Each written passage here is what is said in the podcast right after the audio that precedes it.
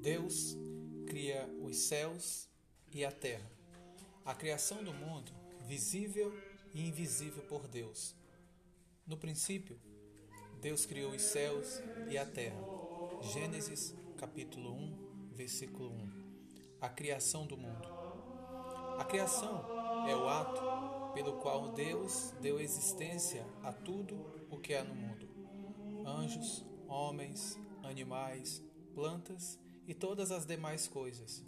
Sendo assim, antes de Deus ter criado o mundo, não existia coisa alguma, exceto Ele mesmo, porque só Ele existe necessariamente, e tudo mais em virtude do seu poder. Quanto ao poder de Deus, a Sagrada Escritura ensina que ele tem poder infinito. O próprio Deus, em Gênesis capítulo 17, versículo 1, declara de si mesmo como sendo todo-poderoso.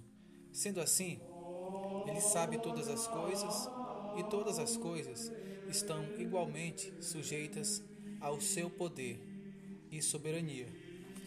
Por consequente, nada se pode pensar ou imaginar que Deus não tenha virtude de realizar.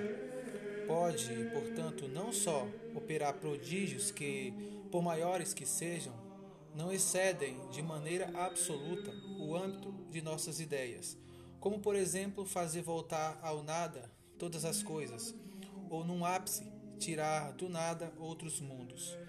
Mas pode também fazer coisas muito maiores que a inteligência humana não chega sequer a suspeitar. Foi por saber dessas verdades que o anjo Gabriel afirmou a Maria Santíssima que a Deus nada é impossível. São Lucas capítulo 1, versículo 37.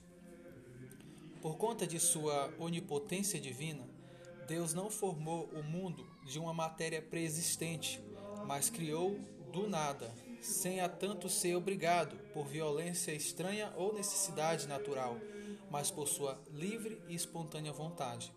Nenhum outro motivo o impediu a criar o mundo senão a sua própria bondade queria comunicá-la a todas as coisas que criasse, possuindo por sua natureza toda a felicidade.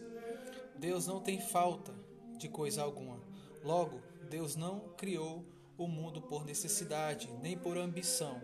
Muito ao contrário, criou por pura benevolência, para comunicar às criaturas parte da sua bondade infinita. Importante mencionar que somente quando aprove ao seu divino querer, foi que Deus criou o mundo. Podia, por consequência, ter deixado de criá-lo.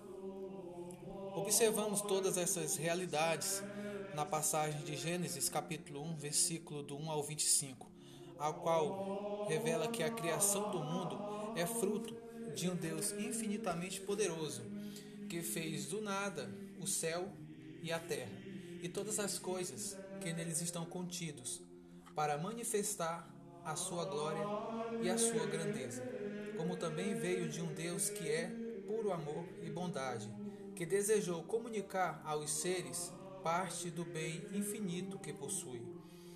Perceba, no entanto, que depois de consumada a obra da criação, os seres por ele criados não podem continuar a subsistir sem o auxílio de sua potência infinita. Como tudo, só existe graças à onipotência, sabedoria e bondade do Criador.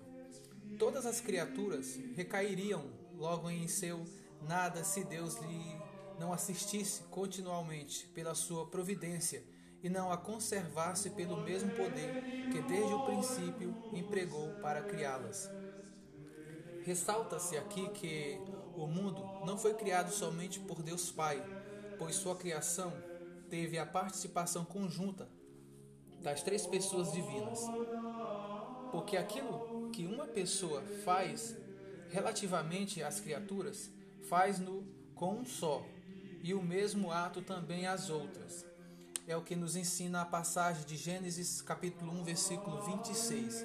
Então Deus disse: Façamos o homem a nossa imagem e semelhança.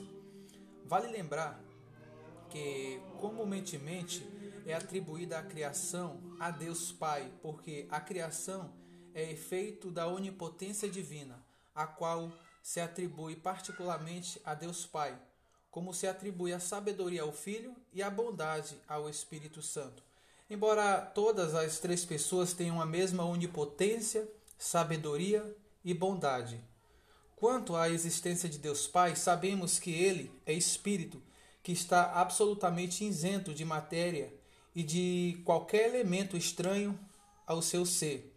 No entanto, temos ao Senhor como um ser real, porque a nossa razão nos mostra e a fé nos confirma. Ele é, no sentido mais absoluto e transcendental, o ser por essência, e as restantes coisas são seres particulares, são tais seres e não o ser. Dizer que ele é o ser por essência significa que existe, é, se concentra em si mesmo, todos os seus modos de ser. É, portanto, perfeito. E sendo perfeito, necessariamente há de ser bom. É, além disso, infinito, condição indispensável para que nenhum ser tenha ação sobre ele. Se é infinito, possui o dom da ubiquidade, ou seja, a faculdade divina de ser é, concomitantemente presente em toda parte. É imutável, porque se mudasse, havia de ser em busca de uma perfeição que lhe faltasse. Sendo imutável, é eterno, porque o tempo é sucessão e toda sucessão revela mudança. Sendo perfeito em grau infinito, não pode haver mais do que um. Se houvesse dois seres infinitamente perfeitos, nada teria um que o outro não possuísse. Não haveria meios de distingui-lo, e seriam, portanto, um. Nós o temos como Pai porque, além de termos sido por Ele criados, pela graça fomos eleitos filhos adotivos de Deus. O homem pode, apesar de sua fraqueza, cooperar com a ação divina no governo do mundo, empenhando-se como instrumento de Deus e em promover o bem dos seus semelhantes. Referência à criação do mundo, Gênesis 1, capítulo 1, Gênesis 1, versículo do 1 ao 25. Deus abençoe.